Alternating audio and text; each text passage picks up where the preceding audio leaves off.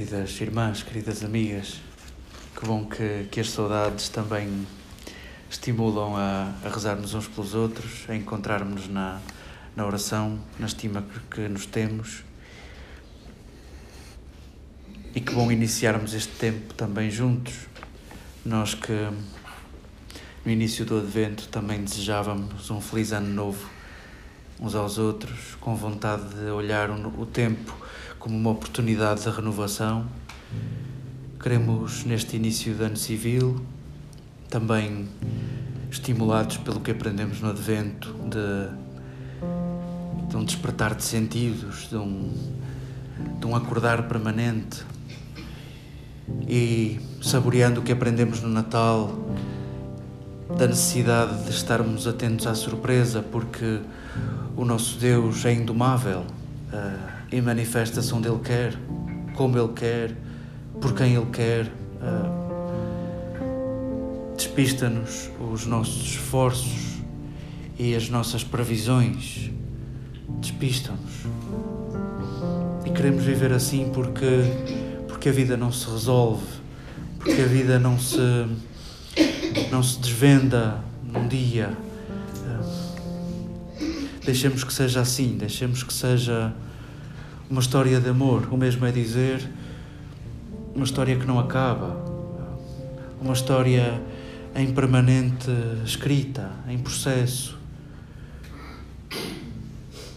E olhemos com estes olhos que o Natal nos preparou e que o Advento nos preparou, olhemos este quadro de, dos inícios do primeiro capítulo do, do Evangelho de João que é é um quadro incontornável, uh, carregado de beleza, é um, é um hino à liberdade, é um hino à liberdade.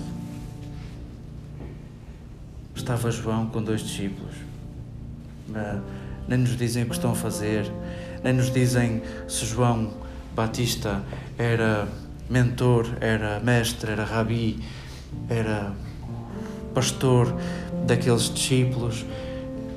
O evangelista nem nos coloca João Batista a fazer coisa nenhuma, nem estava a pregar, nem estava a falar, estava com dois discípulos. Começa eh, o quadro, o hino da gratuidade começa com esta com este pórtico. Estava com dois discípulos.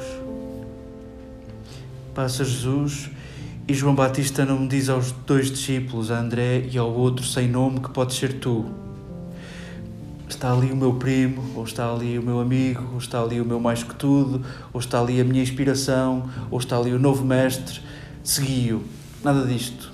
Eis o Cordeiro de Deus. Eu, despistado e, ignorante como sou, se calhar olhava aquilo, se, se João me dissesse Eis o Cordeiro de Deus, ficava na mesma. Cordeiro de quem? E, e a que propósito? E o que é que queres dizer com isso? que bom que João Evangelista está a, a dirigir-se a gente que sabe o que é que isto quer dizer, a gente que olha para a aliança estabelecida entre Deus e o povo de Israel, selada com sangue de cordeiro. Bem, nos lembramos do episódio. e de repente, o que João Evangelista está a dizer aos seus leitores, a cada um de nós, eis a nova aliança. Eis a possibilidade de recomeçar, eis a possibilidade de renovar. E livremente aqueles dois discípulos interpretam o que eles quiserem e livremente seguem Jesus, sem estratégia nenhuma, sem, sem saber muito bem. É. Jesus, ao dar-se conta, abre pela primeira vez a boca no Evangelho de João são as primeiras palavras de Jesus. E deixemos que estas primeiras palavras se eternizem neste novo ano, no começo deste novo ano, e se eternizem no nosso caminho de discípulos. O que procuras tu? O que procuras tu? O que procuras tu? Deixemos que esta pergunta ecoe sempre. É assim que João Evangelista quer apresentar-nos o nosso amado, aquele que a primeira vez que abre a boca quer saber de ti e te pergunta o que procuras. Os outros, os outros evangelhos, particularmente o de Marcos, coloca um imperativo na boca de Jesus. Cumpriu-se o tempo, o reino de Deus está próximo, arrependei-vos, acreditai no Evangelho. Ah, João coloca outra frase na boca de Jesus. Nada substitui nada, mas não podemos deixar que passe ao lado a intenção de João. O que procuras tu?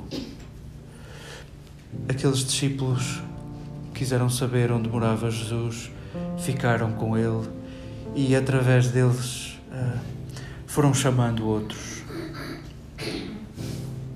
Pedro chega a ser para nós a certeza de uma vida renovada, recebendo um, novo, um nome novo. Que este quadro de verdadeira liberdade, que este quadro tão inspirador da vida de discípulos de Jesus, continue a ser contemplado ao longo do ano todo. Porventura, é assim que vamos renovando o nosso tempo, respondendo à pergunta o que procuramos, o que procuras tu, e sendo uns para os outros hum, intermediários na descoberta de Jesus, conduzindo pela mão uns aos outros, no nosso cuidado, na nossa atenção, na nossa delicadeza, na nossa educação, no nosso respeito, no modo como nos escutamos, no modo como nos esforçamos por nos compreendermos sintamos que é exatamente o que acontece neste quadro.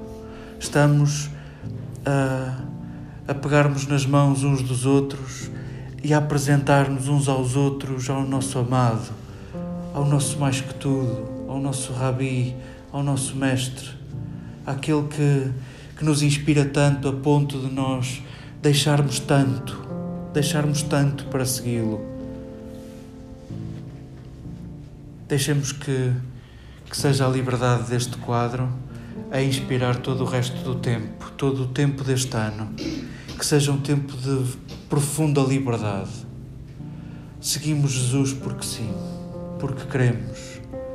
Amamos-nos uns aos outros porque sim, porque me apetece, porque quero. Ah, não porque é de ganhar a vida eterna, não porque é de ganhar uma grande recompensa. Sigo porque amo, sigo porque sou amado. Ah, Cuido porque sou cuidado, olho porque sou olhado. Uh, sintamos a gratuidade e a liberdade deste quadro que inspira a gratuidade e a liberdade do nosso seguimento de Jesus.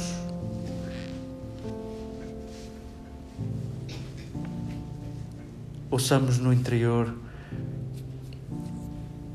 a canção heroica que, que Fernando Lopes Graça eternizou